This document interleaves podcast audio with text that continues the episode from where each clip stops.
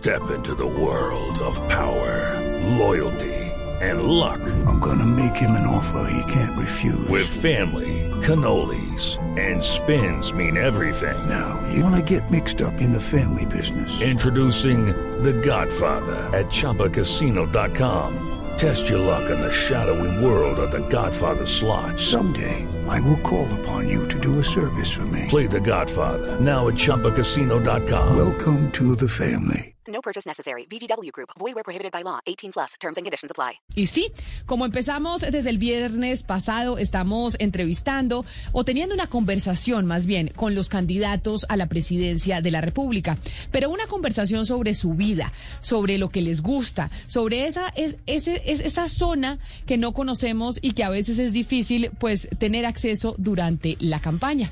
Y por eso hoy quiero saludar al eh, precandidato presidencial de la coalición eh, de la Esperanza, el exministro Alejandro Gaviria. Exministro Gaviria, bienvenido. Gracias por estar con nosotros hoy aquí en Mañanas Blue, en el lado B de los candidatos. Gracias Camila por la invitación. Saludos a ti, a todos la mesa y a los oyentes, por supuesto. Pues mire, ¿Cómo cuando les ha ido? pues muy bien, pero cuando estábamos tratando de averiguar sobre usted, sobre su vida, nos encontramos? Eh, pues nos encontramos con algo que a mí personalmente me sorprendió. Yo sé que usted puede que no se sorprenda, pero me sorprendió que usted fuera vallenatero y por eso quiero empezar esta entrevista con una canción eh, de Otto Serge y la duda para que para que nos empiece a, co- a contar de dónde viene ese gusto como tan tan cercano al de mi compañero Oscar Montes en Barranquilla.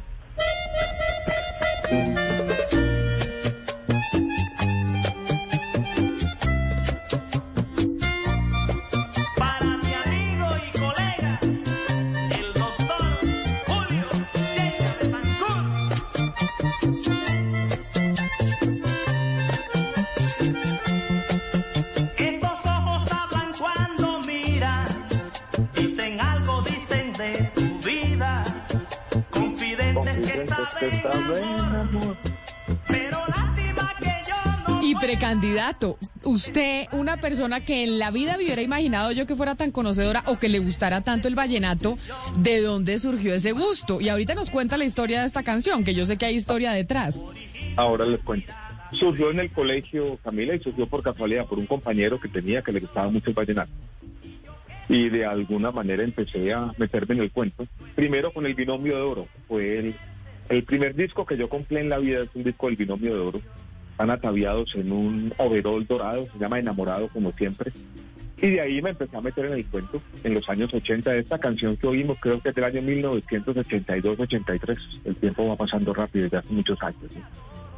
Doctor Gaviria, es. esa canción, esa canción es de Rafael Manjarres, nuestro juglar guajiro. Y Bendita Duda es una canción que es uno de los clásicos de la música vallenata, pero, pero sí queríamos nosotros como eh, eh, eh, conocer un poquito más ese gusto suyo por el vallenato, porque no solamente Camila es que le gusta, sino que sabe de vallenato, es vallenatólogo especialista en el binomio de oro. Yo conozco muy poca gente que conozca tanto la música del binomio de oro como el doctor Alejandro Gaviria y como usted, Camila, yo también estoy sorprendido. Pues sí, él dice... ¿Cómo es eso? él, él dice que es un amigo del colegio, pero el amigo del colegio le enseña a uno muchas cosas, pero no lo hace volverse No, experto. después me fui, me fui volviendo experto. eh, me fui volviendo experto. Recuerdo, Oscar, recuerdo mucho el, el día en que mataron a Rafael Orozco. Yo vivía en Bogotá, había dejado mi Medellín natal, vivía en Bogotá, y había una señora de Plato Magdalena, que era quien eh, nos ayudaba con los oficios de la casa. Y ella me decía, joven Ale, joven Ale. Me dijo, joven Ale, joven Ale, mataron a Rafael. Y yo me estaba despertando, habíamos tenido una rumba el día anterior. Y hace un año, creo, eh, cuando fue un nuevo aniversario, hice un hilo en Twitter que causó, dijéramos, cierto interés con mis canciones favoritas del Binomio de Oro, que comienzan con una canción de Fernando Meneses que se llama Momentos de Amor, que, que creo que fue su segundo disco, que tiene una portada que creo que la foto fue tomada en la Universidad de Antioquia. Medellín jugaba un papel también en los orígenes del vallenato, porque Codisco quedaba allí. Y el binomio pasó muchas veces por Medellín. Pues momentos de amor. Joven Ale, joven Ale, aquí se la vamos a poner para que tengamos esta conversación. Thank you.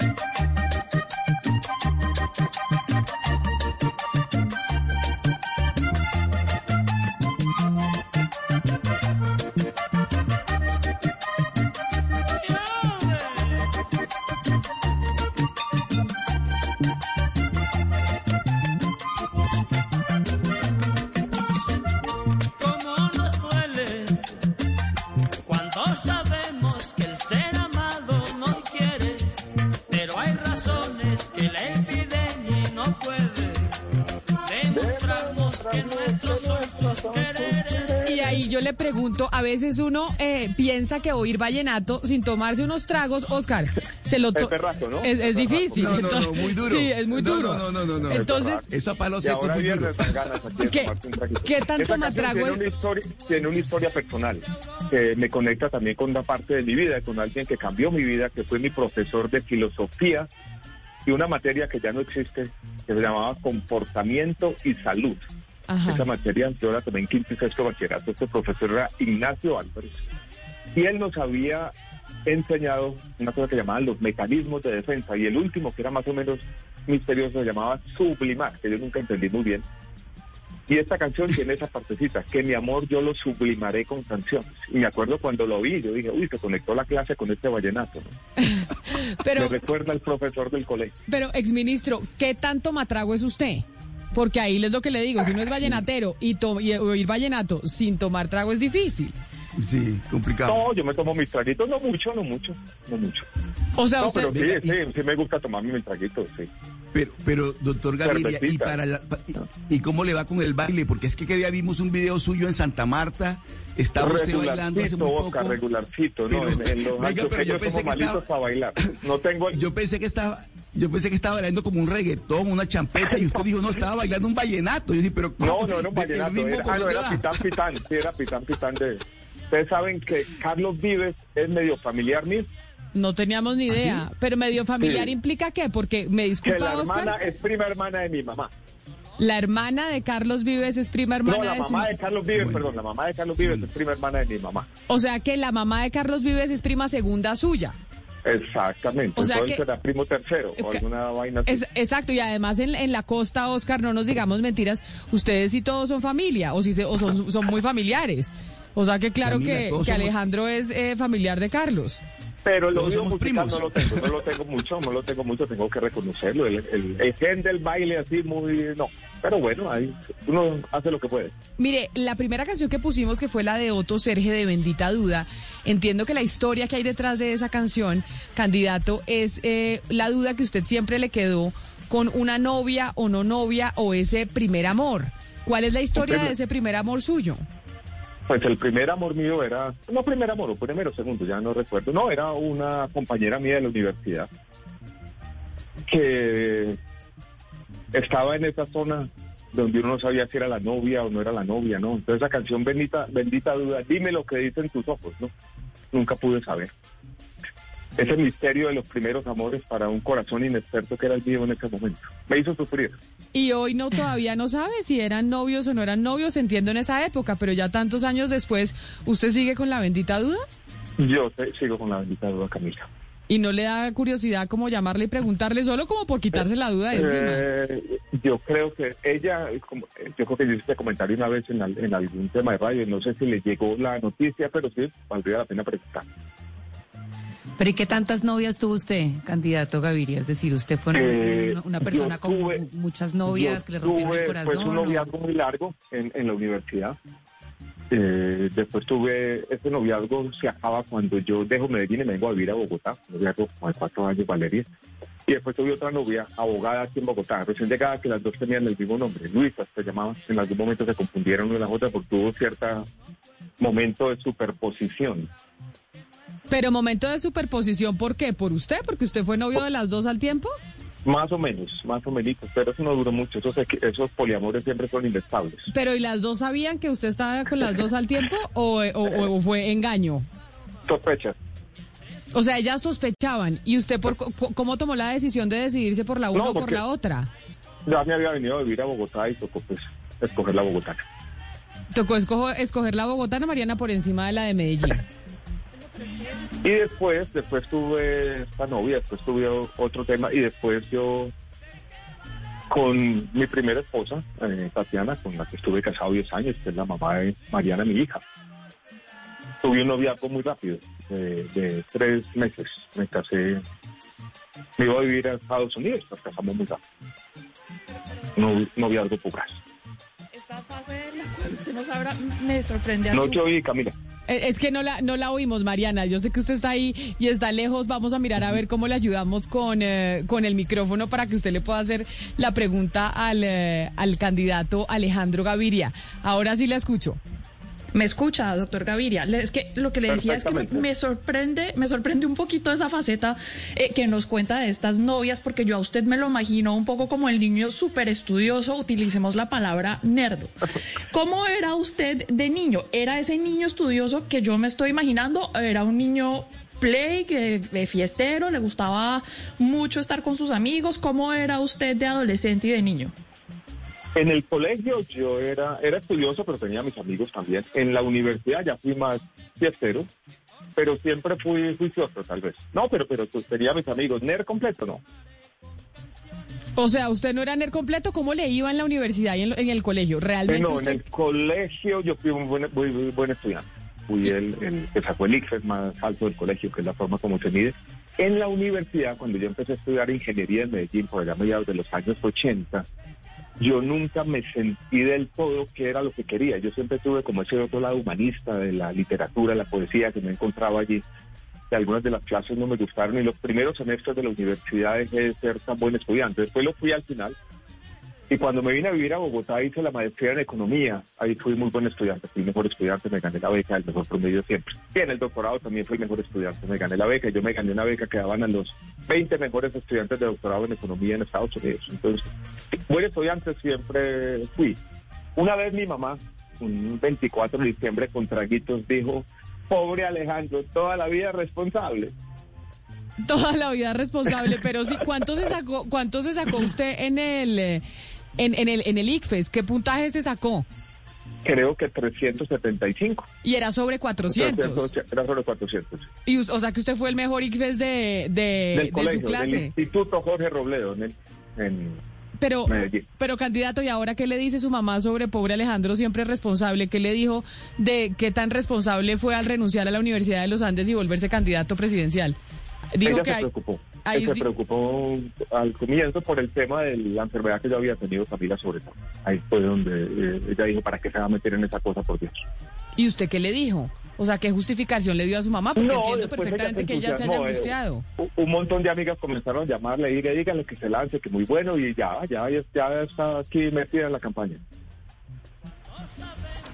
Don Alejandro, yo veo y Hola, los Gonzalo. oyentes de Caracol. Hola, ¿cómo le va?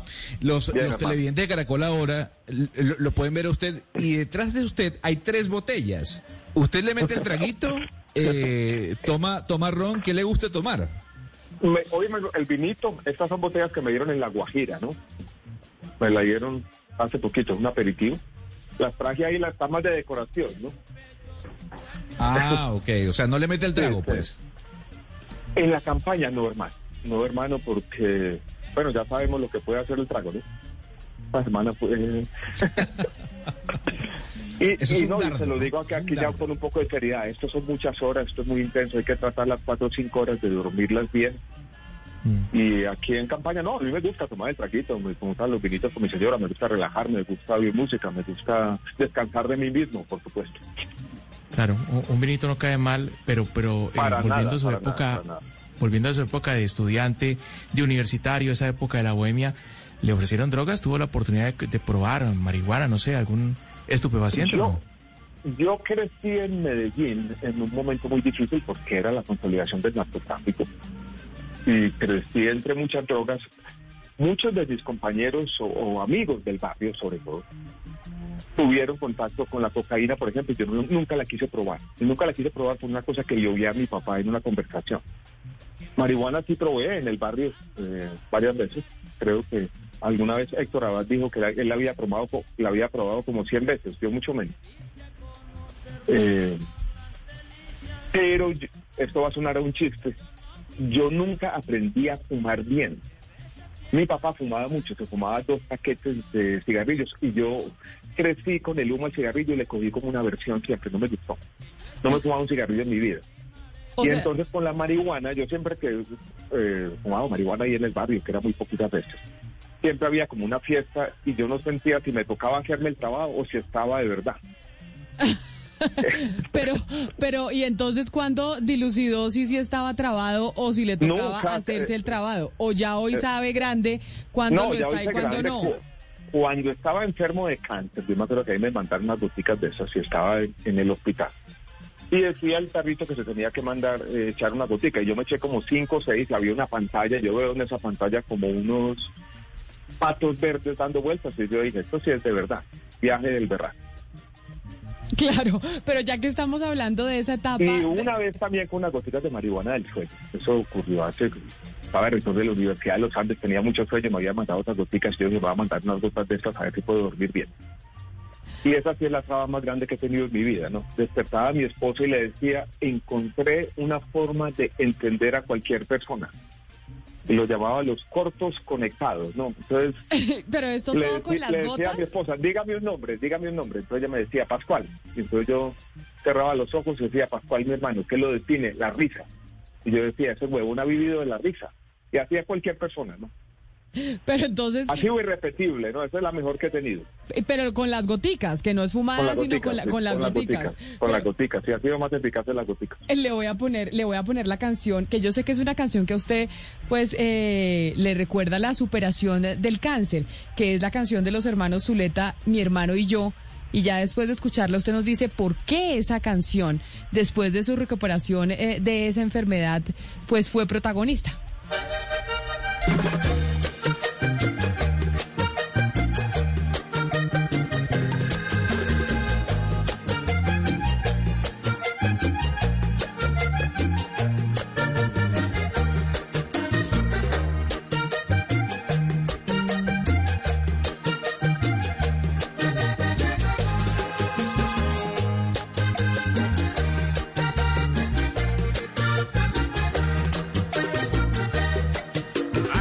Hace tiempo.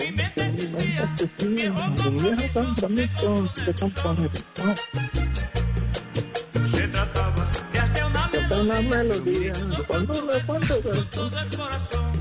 Doctor Alejandro Gaviria, mire, esa canción se la compuso Emilianito Zuleta a su hermano Poncho Zuleta. ¿En qué año, Oscar? de ¿En qué año se compuso esa canción? Eso debió ser en el 82, 83 más o 33, menos. sí. Sí, y, y recuerdo porque lo contó el mismo Emiliano, que después que la compone va a la habitación de Poncho, le toca la puerta y le dice, mira mi hermano la canción que te acabo de componer. Y le canta en ese momento mi hermano y yo y comienza Poncho Zuleta a llorar como un niño llorar, sí. por la canción que le acaba de regalar su hermano y esa canción, doctor Alejandro Gaviria, es un clásico de nuestra música vallenata. Es un clásico de la música vallenata, Oscar. Ahora que lo dices, a mí esta canción produce alegría, produce ese sentimiento evocador, pero siempre también me han dado ganas de llorar. Te lo, te lo confieso, me recuerda a mis hermanos, la vida vivida, los afectos. En el fondo lo que va quedando de la vida, que es el aprecio del afecto de la gente que uno quiere, y por eso Camila me recuerda la salida de la enfermedad. Me recuerda a mi familia, a, mis hermanos, a los afectos entrelazados, a los recuerdos que, que van quedando de la vida. Es un himno familiar también, ¿no? La canción que cantamos en la familia. ¿Ustedes cuántos Eh, hermanos Me dan son? ganas de llorar siempre un poquito, ¿no? Es una canción muy emotiva. ¿Ustedes cuántos hermanos son, eh, candidato? Somos cuatro. Yo soy el mayor. Tengo una hermana Ana María, después mi hermano Matías y después Pascual. ¿Y usted con cuál se la lleva mejor? El más consentido es día- Pascual y entonces usted usted lo protege y es el hermano mayor de Pascual toda la vida. Yo ¿Lo ha soy el hermano mayor de Pascual toda la vida. Fue el que lo llevé al estadio por primera vez. Somos hinchas de Nacional. Nos gusta el fútbol. Con el que más hablo hoy en día es con Pascual. A veces hablamos los domingos 45 minutos, una hora y cuarto, una hora y media. Cuando, y mi esposa dice, bueno, ya dejen de hablar tanta mierda. Pero ah, usted dice que esta canción le da tristeza, que le da ganas de llorar porque le No, acuerda... una cosa evocadora, no, es, eh, es esa forma como de melancolía que tiene algo de alegría, es, es, es la vida, es, es una tristeza emotiva, ¿no? Claro, pero dicen que cuando uno atraviesa una enfermedad como el cáncer, que fue lo que usted vivió, empieza a valorar muchas veces más la familia, por ejemplo, o aquellas eh, relaciones cercanas que como las valoraba antes. ¿Eso le pasó a usted? ¿Qué cambios tuvo usted, digamos, en la visión de la vida, en la personalidad, en las relaciones con su gente cercana, después de haber eh, superado el cáncer? Pascual, mi hermano, dice que después del cáncer yo entré en la etapa Paulo Coelho de mi carrera. Eh, y cuento una anécdota, Camila. Cuando yo estaba eh, en medio de la enfermedad y había tenido complicaciones con el tratamiento, un choque séptico, y me tenían que aplicar unos antibióticos todos los días por la tarde en la casa. Y ese día mi esposa tuvo que irse temprano a trabajar, era en ese momento viceministra de Hacienda, imagínense el enredo tan berraco. Y yo sentí en ese momento, esa tarde, me acuerdo que era una tarde soleada, un día lunes en la tarde, que me estaba yendo la vida. Y yo dije, le voy a escribir una carta a mi esposa. Y la escribí en el celular, me acuerdo que la marqué en el celular, ahí por WhatsApp. Y la carta tenía un titulito, simplemente cosas que me gustaría hacer. Dar la vuelta de la esquina, entrar al restaurante italiano, sentarnos en una mesa, pero no frente a frente, sino al mismo lado. Y pedir una botella de vino y tomarnos una copa de vino con mi esposa y brindar, porque estar juntos es suficiente razón para brindar a brindar cosas como esas. Y eso fue lo que me quedó de, del cáncer, Camila, que es una obviedad, pero es una cosa que uno aprende tal vez a la fuerza. Que ahí está la felicidad, en la vida tal vez la felicidad no existe, pero que los momentos felices ex- existen y que no necesitan nada extraordinario.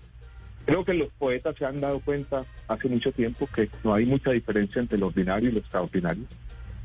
Y que son esas diminutas dichas, así las llamaba yo, citando un poeta cubano, las que de alguna manera justifican la vida. Y cuando usted estaba escribiendo esa carta, me va a hacer llorar a mí, no va a llorar usted, pero voy a llorar yo de escucharlo, candidato. Pero entonces, cuando usted estaba escribiendo esa carta, cuando estaba en su casa, cuando su esposa se fue al, al ministerio porque estaba viceministra, ¿a usted en algún momento le dio miedo? ¿Le dio miedo morirse? Porque yo creo que es algo que, sobre todo en Occidente, nos pasa mucho que, que le tenemos temor a la muerte. ¿Usted cómo enfrentó esa relación con tener la muerte tan de cerquita? A veces me daba miedo, a veces no, a veces recordaba a un jefe que yo había tenido que íbamos volando por allá en Estados Unidos, el avión casi se cae. Y él me dijo, me dijo Alejandro, si nos, eh, nos matamos en este avión, yo muero tranquilo porque he tenido una vida interesante. Y yo siempre pensé, ¿será que yo he tenido una vida interesante o no? Y en ese momento me tranquilizaba, pero ese día yo más que miedo tenía tristeza. Esa tristeza que es esa partecita del alma humana, es la tristeza de dejar el mundo eh, es- eso fue lo que sentía. Yo pues, pues lo tengo que confesar aquí. Cuando yo escribí esa carta, la escribí llorando. Eso sí, no me queda ninguna duda. Y a veces cuando la leo, de vez en cuando, ya no tanto, pero, pero en los primeros momentos, cuando la volví a leer, hace Ah. parte de un libro que escribí, Entonces, eh, me daban ganas de llorar siempre también. Precandidato, hay algo en usted que me hace pensar, y puedo estar equivocada, que, que en esa eh, personalidad inquieta, medio existencialista, siempre ha habido o ha cargado usted adentro como una tristeza desde que era pequeño o una melancolía por la vida. ¿Estoy en lo cierto? Y si es así, ¿cómo ha cargado usted con esto? ¿Ha sido también un lugar de inspiración, de luz al final de este recorrido? Hello, it is Ryan, and we could all use an extra bright spot in our day, couldn't we? Just to make up for things like sitting in traffic, doing the dishes, counting your steps, you know, all the mundane stuff. That is why I'm such a big fan of Chumba Casino. Chumba Casino has all your favorite social casino style games that you can play for free anytime, anywhere with daily bonuses. That should brighten your day a little. Actually, a lot. So sign up now at chumbacasino.com. That's chumbacasino.com. No purchase necessary. VGW Group. Void were prohibited by law. See terms and conditions. 18 plus.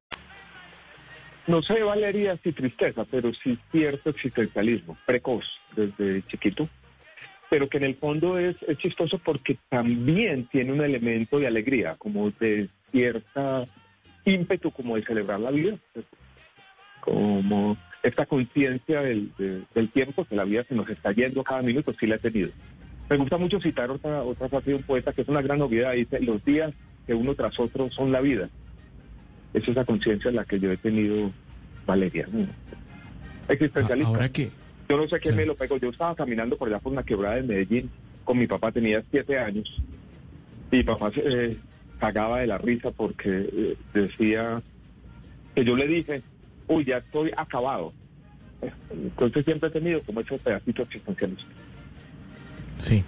Ahora que usted nos contaba sobre cómo eh, en esos instantes vio de cerca la muerte, me preguntaba eh, que una persona que no, no tiene fe en Dios, que, que, eh, ¿a quién le pide para, para que lo ayude a, a salir de esa dificultad a seguir viviendo? Más, más que pedir, es eh, tener esa conciencia, ¿no? Es desear, no sé, con, como, como buena suerte, mirar para adentro, saber que uno en ese momento es indefenso, que son las circunstancias las que, las que van a, a- a definir. Pero hay cierta espiritualidad, yo siempre la he tenido, ¿no? Y, y yo dije también en este libro que mi forma de rezar era tal vez la poesía. Pero le pido a quien, a mi familia, es estar juntos, es hablar, es la intimidad compartida con la familia, el momento de lidiar con los momentos difíciles. la forma de lidiar con los momentos difíciles. Pero, pero don Alejandro, entonces digamos, ¿qué le falta por hacer en la vida? O sea, ese, ese bucket list que usted redactó, bueno, ¿qué falta por cumplir?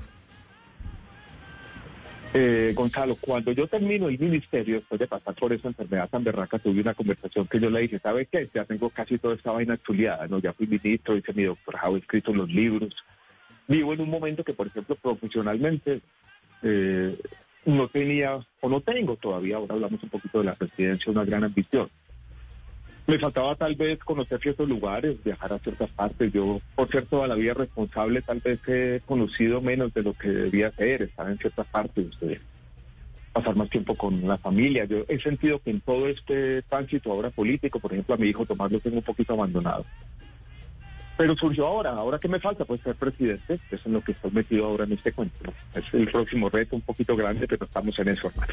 ¿Y usted siempre soñó con ser presidente o esto fue algo que se le apareció en la vida? Usted cuando era chiquito y uno pensaba, porque por ejemplo uno sueña con ser, no sé, astronauta, bombero, matemático, y después en la vida uno va pues decantando cuáles son los sueños que uno tiene.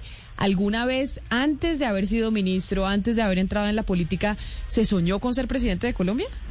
No, no, Camila, no mucho. Yo tengo una personalidad que también eh, es como verso al viento. Siempre me, da, me ha dado miedo en la vida, no sé qué opinan todos, de ponerte una meta que sea muy exorbitante, muy alta, porque qué tal no cumplirla. Había leído por allá un libro de Alfredo Molano, que en paz descanse, que era la historia de unos paisas que se fueron al supuestamente a buscar una mina de diamantes y consiguieron una pequeña tienda y dijo, bueno, no cumplimos nuestro gran objetivo en la vida, pusimos esta tienda y este emprendimiento es suficiente para disculpar ilusiones. Y siempre me quedó esa frase en la cabeza, esa idea de disculpar ilusiones.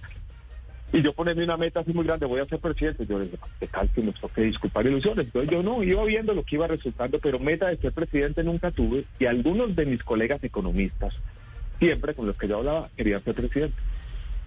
Y yo le decía a mi esposa, qué bueno estar liberado de esa ambición pero las circunstancias se fueron dando y yo me fui, me vi como beneficiario de una confianza pública. Eh, sí me gustaba ser funcionario, me gusta el Estado, creo que hay un poder transformador desde la política. Y creo que como un acto casi de coherencia, yo quedarme en la universidad diciendo pues la reforma pensional debe ser de esta manera, la tributaria aquí, el país debe organizarse en un momento de crisis de la democracia.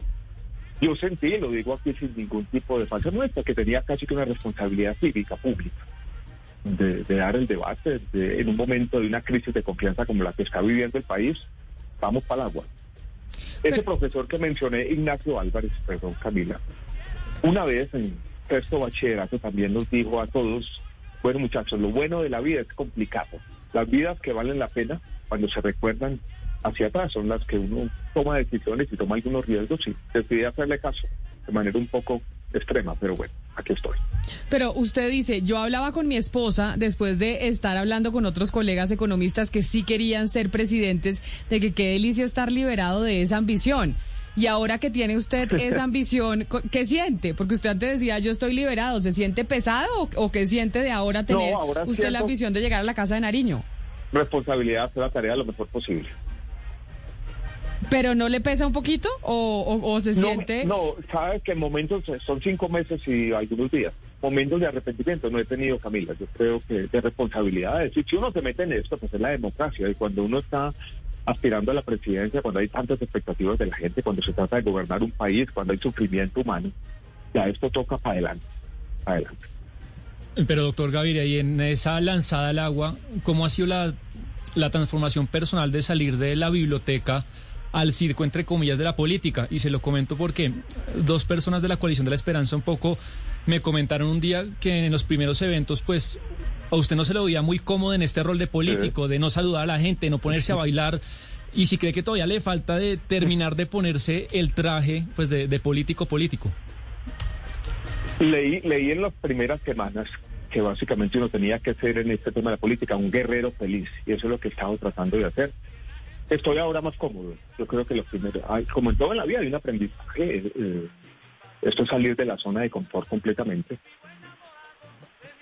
Me siento de alguna manera que, por ejemplo, en los escenarios ya de, casa pública, hay algunos, ya estoy y Ya digo, hay que mirar a la gente a los ojos, hay que hacer la tarea. pero ha sido un aprendizaje, sin duda alguna. ¿Y, que, ¿Y ese aprendizaje cómo lo ha hecho? Es decir, cuando usted dice ya estoy cómodo, ¿ha sido solo de salir a la calle o se ha puesto a hacer algún ejercicio? ¿Le contrataron a alguien? ¿Cómo ha sido la preparación para estar cómodo? Porque eso no es de la noche a la mañana que uno pues se sienta eh, tranquilo, con gente alrededor, saludando. Es que el ejercicio de la política no es fácil. Alguien me dijo, Camila, que yo era un producto gourmet y que tenía que volverme en Bonai. O sea, la- esto es un espectáculo de masas, ¿no? Y la política es para todo el mundo. He tenido ayuda, pero no mucha. Hay- una persona que de pronto ustedes conocen que ha trabajado en los medios de comunicación, Alex Pinilla, que, eh, que me, ha, ayudado, con, incluso con un tema que yo no había visto, a veces la adicción, a veces hablar más despacio. Eh, el, el mensaje, cómo se debe comunicar, esa forma de despertar emociones. Pero a mí me gustan las palabras también. Y, yo fui por mucho tiempo conferencista, profesor, eh, y siempre me ha gustado el tema de hablar en público, por ejemplo. Así yo no le tenía. Lo que pasa es que el tipo de comunicación es, es diferente. Y está usted en ese proceso. Está en las mejores manos, porque Alex sin duda es un profesional, está en las mejores manos. Pero usted empezó su Él vida... es un berraco, sí, es un berraco, sin duda. Pero usted empezó, digamos que su vida eh, pública realmente, o yo no sé si me equivoqué, en el Ministerio de Salud cuando estaba el gobierno de Juan Manuel Santos y por eso me voy a salir del vallenato para irme a escuchar a Juan Luis Guerra con el Niágara en bicicleta porque entiendo que esa canción le acuerda a usted de lo que encontró en el Ministerio. Ministerio de Salud en ese momento.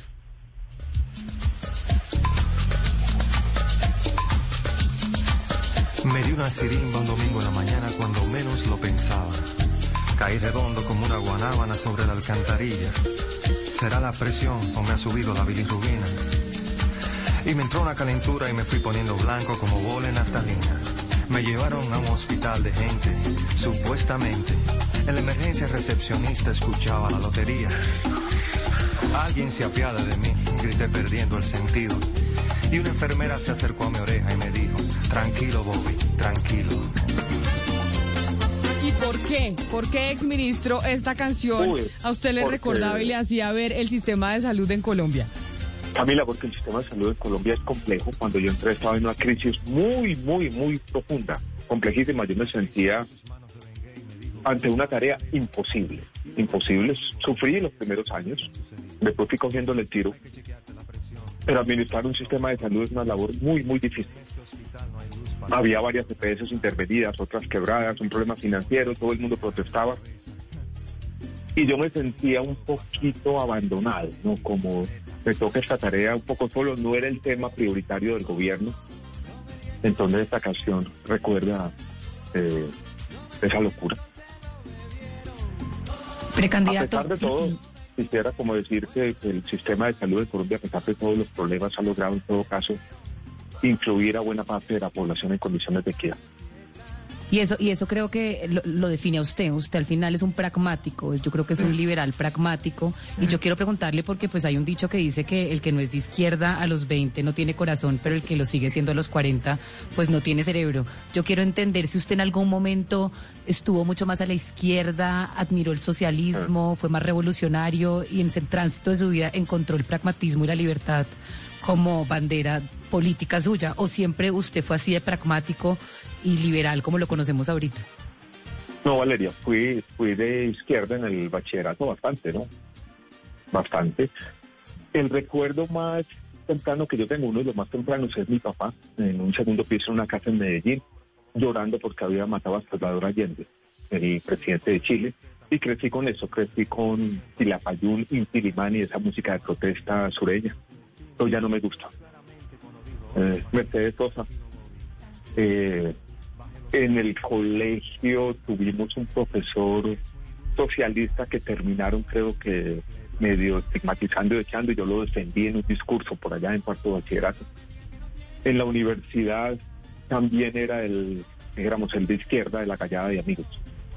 Y ahora... Eso fue cambiando, eso fue cambiando y yo me fui convirtiendo, como dice Valeria, más liberal, más, más como una posición que ha sido siempre un poco anarquista, como una lucha, siempre que yo veo un poder concentrado en cualquier escenario, un ámbito privado, un jefe que te manda mucho, un profesor que quiere joder, siempre yo protesto contra eso. No me gusta el poder, o no me gusta la acumulación de poder, y mucho más liberal, mucho más liberal en los temas de drogas, de los derechos sexuales y reproductivos de las mujeres, Y liberal también en el sentido de, eh, bueno, que vengan todas las opiniones, liberal de pensamiento, pluralista. Y en temas económicos también más liberal. Yo creo en la economía de mercado, por ejemplo. Pues quiero preguntarle, eh, exministro, varias cosas rápidas. Y es, usted habla, hemos hablado de música, hemos hablado de su vida, de su familia, pero ¿cuáles son esos autores? Esos autores que han marcado su vida. Uno por lo, por lo general tiene dos o tres que dice, estos estructuraron mi personalidad. ¿Cuáles son? Uno es desde el colegio Stanislao Zuleta, el, pensador colombiano, que fue incluso amigo de mi papá. Después, un autor que yo leí frenéticamente y que me gusta, he dejado de leerlo menos, pero es Fernando Vallejo. Eh, sus novelas eh, autobiográficas siempre me han parecido muy interesantes. Hay algunos poetas que me han acompañado recientemente, a mí me gusta citar dos poetas venezolanos, otro que se llama Eugenio Montejo y Rafael Cadenas. También hay muchos ensayistas que han marcado mi vida. Hay un ensayista ruso y poeta también, Joseph Brodsky, que me gustaba mucho para los discursos de grado. Tengo una lista larga. Yo escribí un librito que se llama Siquiera tenemos las palabras. Es un homenaje a esos autores, escritores, Jorge Luis Borges, por ejemplo, que también cambiaron mi vida. Eso en los autores. ¿A quién admira usted, candidato? Admiré eh, a mi papá. Hoy admiro mucho, a sonar- va a sonar a un lugar común, pero a mi esposa Carolina Soto. Ella es un, tiene una parte de su personalidad de ser sobre todo buena, buena, buena persona ante todo. Y un equilibrio mental que me parece pues admirable. Nunca he conocido una persona así. Y hablando de su Eh, esposa, ¿qué tanto le ha ayudado usted a lo largo de la vida en la casa? De verdad que tanto ayuda y colaborador. No, no, camas, no de colaborador de ayudar, sino que participe, porque siempre decimos ayudar y no es ayudar porque a ustedes les toca también. A sacar el perro y meter los platos al lavaplatos y tender la cama y eso. ¿Solamente Sí. eso? O sea, usted no hace No. mercado, usted no cambiaba pañales, usted no, eh, pañales, limpiaba la casa. dormí- dormía a tomarse, a tomarse, eh, no, no se dormía, a mí me tocaba cargarlo y yo daba, contaba así 500 vueltas así y de venida de la, de la sala. Y usted No, dice, no, yo, sie- yo, yo siempre he sido ayudador. No, sé qué dirá de ella, no. no diga ayudador, sí, porque eso es res- usted es su No, no, no, responsabilidad. o, o no, o- Porque eso es la casa es de los dos, no de ella. Todo, todo, sí, todo, no, de Sí. todo, no, de todo. Y el, y el perro, ¿el perro hace cuánto lo tienen? Entiendo que es un bulldog francés. No, el perro es un no, es como un golden retriever pero negro, se llama Black Coated Re- Black Coated Retriever. El perro viene de una historia de la enfermedad también, Camila, y es que a Tomás, el hijo mío, le hicieron una entrevista una vez, él quería tener un perro nosotros le habíamos dicho que, que íbamos a tener un perro en un apartamento. Y él dio una entrevista y dijo, yo quiero tener un perro, y él y yo jugábamos en la cama así como marraneando y lo llamábamos Rufia. Tomás y yo, entonces él dijo, va a tener un perro y lo va a llamar Rufo CLP. Y la periodista le preguntó, bueno, ¿ese CLP qué significa? Él dijo, curar linfoma papá. Era, yo tenía este cáncer linfático. Y cuando este niño dice eso, en su momento un niño, ya es un adolescente, nos, nos llovieron perros por todos lados, todo el mundo quería regalar un perro. Y una vez fuimos a una reunión del ministerio, que era como una fiesta de despedida, y Carolina y yo, yo estaba muy enfermo, nos habíamos tomado unos traguitos, y aceptamos el perro en medio de la prenda.